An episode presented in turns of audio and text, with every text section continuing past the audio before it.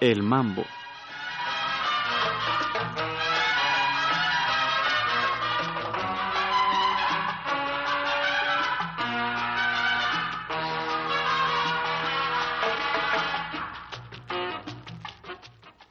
Hoy iniciamos una nueva serie que versará sobre la historia y algunos aspectos de aquel extraño género que fuera la sensación en el salón de baile arrabalero por los cuarentas y cincuentas y que actualmente parece querer recobrar su antigua popularidad. Nos referimos al mambo. El programa de hoy estará plenamente dedicado a los antecedentes del mambo y a los que anteriormente ya se ha hecho referencia en cuestiones danzoneras. No quisiéramos detenernos demasiado en el danzón anterior al mambo, pero sí consideramos necesario revisar algunos de sus puntos culminantes. Seguramente nuestros radioescuchas recuerden el inicio del danzón allá por el año de 1879, cuando Miguel Failde compuso Las alturas del Simpson, que dio lugar a este maravilloso bailable. Por ello, iniciaremos nuestra historia a partir de los años 20 de nuestro siglo, mencionando algunos de los principales influyentes en el desarrollo del danzón hasta llegar al mambo. En esos años destaca la participación en torno al danzón de la obra de Antonio María Romeo, sus adaptaciones de pasajes de óperas, zarzuelas, oberturas, sinfonías, etc., al ritmo del danzón le habían dado una magnífica escuela para sus creaciones posteriores. A él se debe la clásica adaptación de El Barbero de Sevilla y esta de La Flauta Mágica.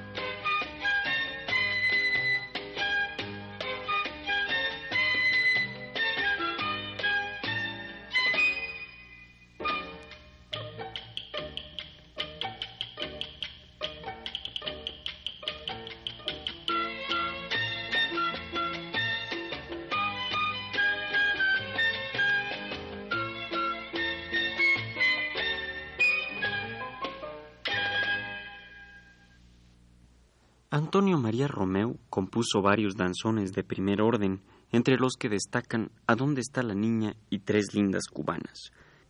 Este último logró ser uno de los más populares y que definitivamente influiría en el subsiguiente desarrollo del género. Escuchemos estos dos danzones tratando de poner especial atención al segundo, compuesto hacia 1926.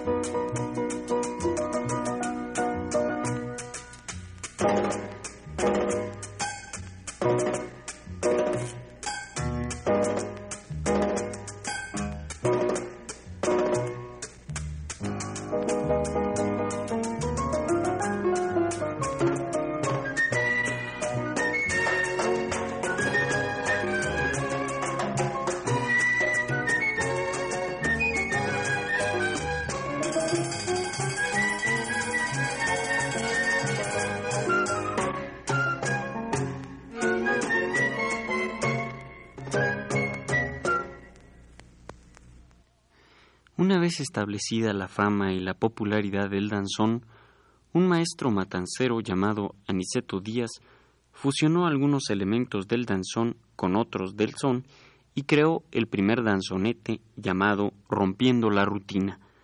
Esto sucedía en el año de 1929 y sonaba más o menos así.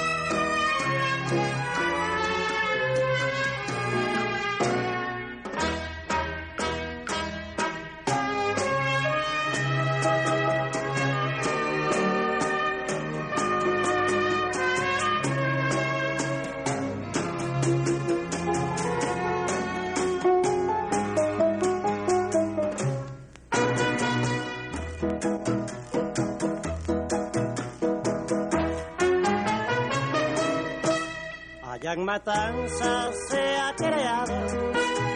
Nuevo baile de salón con un compás muy bien marcado y una buena armonización para las fiestas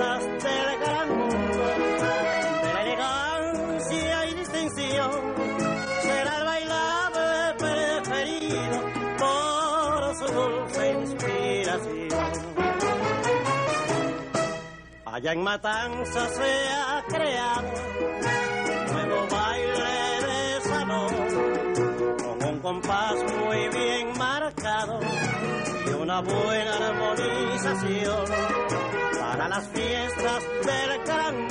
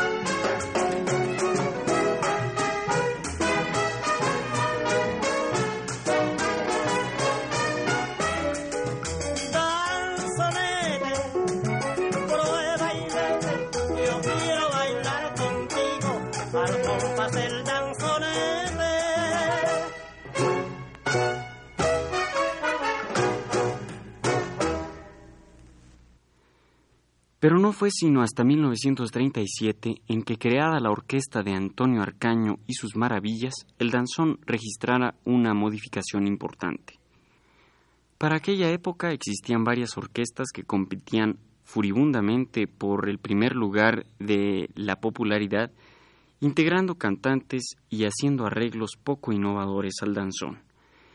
Entre ellas estaba la orquesta de Armando Valdés Torres, la de Cheo Belén Puig, y la del incansable Antonio María Romeo, que para entonces ya contaba con Barbarito Díaz como vocalista. Y permitámonos una breve digresión presentando a esta orquesta con Barbarito Díaz en el danzón de Eliseo Grenet, Las perlas de tu boca.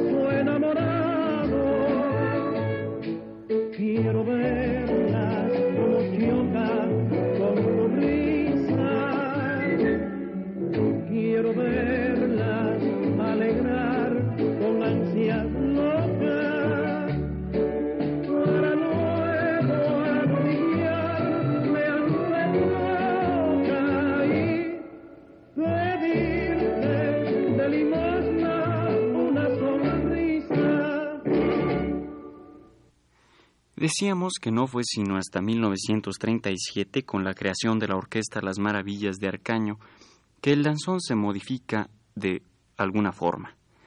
Esta orquesta reunía a algunos de los más importantes músicos populares de aquellos tiempos bajo el lema comercial de un as en cada instrumento y una maravilla en conjunto.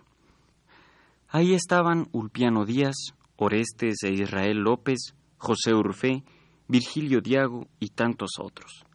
Entre los danzones que dejó escuchar la orquesta de Arcaño y sus maravillas, debemos destacar Fefita de José Urfé y el danzón Mambo de Orestes López. Y antes de hacer referencia al mambo, escuchemos Fefita.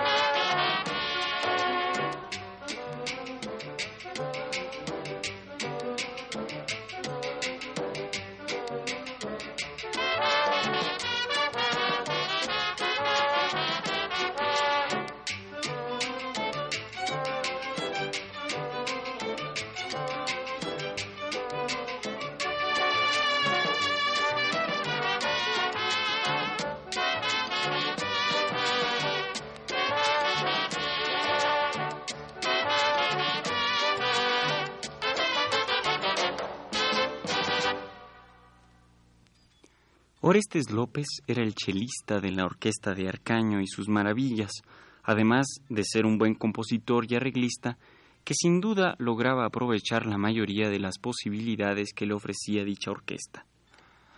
Además del danzón mambo que escribiera en 1935, Orestes López escribió muchos más que eran transmitidos en aquella radioemisora 1010 que patrocinaba el Partido Socialista Popular en la isla de Cuba y que dio lugar a dicha orquesta en su transmisión con el programa La Radiofónica de Arcaño. Vamos a escuchar uno de los danzones que Orestes López compusiera después del mambo, que resume los nuevos valores que integraba Arcaño y sus maravillas, y que se llama el danzón Broadway.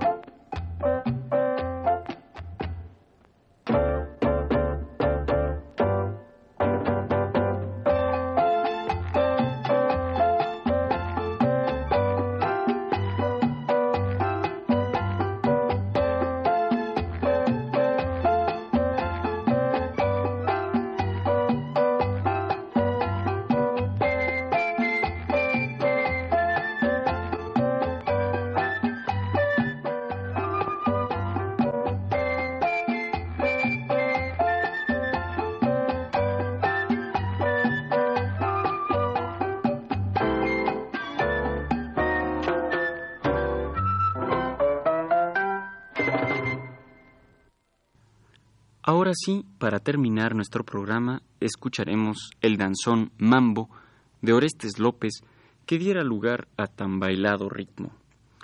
El motivo sincopado que presenta este danzón fue muy usual entre los terceros de son para dar comienzo a una interpretación cualquiera.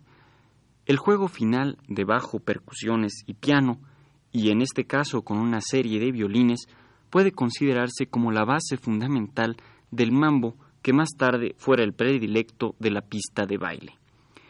He aquí, pues, el danzón Mambo de Orestes López con la orquesta de Odilio Urfe.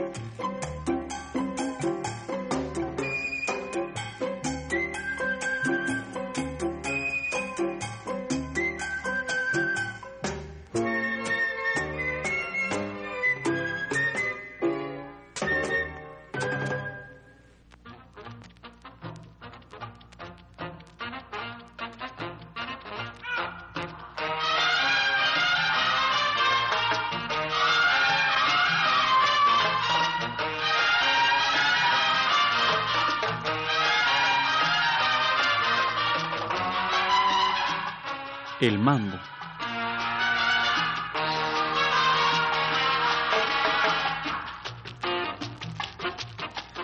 Hoy presentamos el programa Antecedentes, cuyos textos estuvieron basados en varios artículos de Odilio Urfe.